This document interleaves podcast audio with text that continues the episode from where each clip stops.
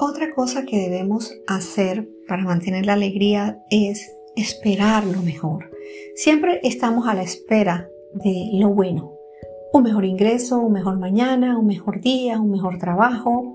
Aunque en el momento no se vea nada, hay que seguir esperando lo mejor. Hay cosas que son para el día de hoy, otras que son para mañana. Cuando Dios le prometió a Abraham un hijo, le habló de dárselo un tiempo después. El libro de Génesis dice, el año que viene, por estos días, volveré a visitarte y para entonces Sara ya será madre. Abraham tenía que esperar, no sería enseguida, pero recibiría a su hijo. Y hay cosas que no son inmediatas, pero van a suceder. Dios lo va a hacer.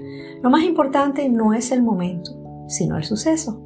Cuando Dios le dio el sueño a José, le dijo que eso sucedería tiempo después. Si José se cansa de esperar, no hubiera pasado nada. Y la primera condición para que algo suceda es esperar. A veces no entendemos por qué nos toca esperar tanto. No hay que buscar tanta explicación, sino simplemente esperar. Todos nos hacemos muchas preguntas. ¿Por qué eso se demora tanto? ¿Cómo debo orar para que Dios responda?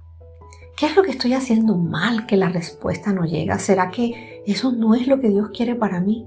Y tantas preguntas terminan confundiéndonos. Y no a todas las preguntas le vamos a encontrar una respuesta en el momento. Lo mejor que podemos hacer es esperar, pero esperar lo mejor. Aunque se demore, vamos a esperar lo mejor. Aunque todavía no suceda, vamos a esperar lo mejor. Que no pase nada no significa que Dios no está trabajando. Aunque no se vea nada, vamos a esperar lo mejor. Aunque los vientos sean contrarios, vamos a esperar y a recibir lo mejor de Dios.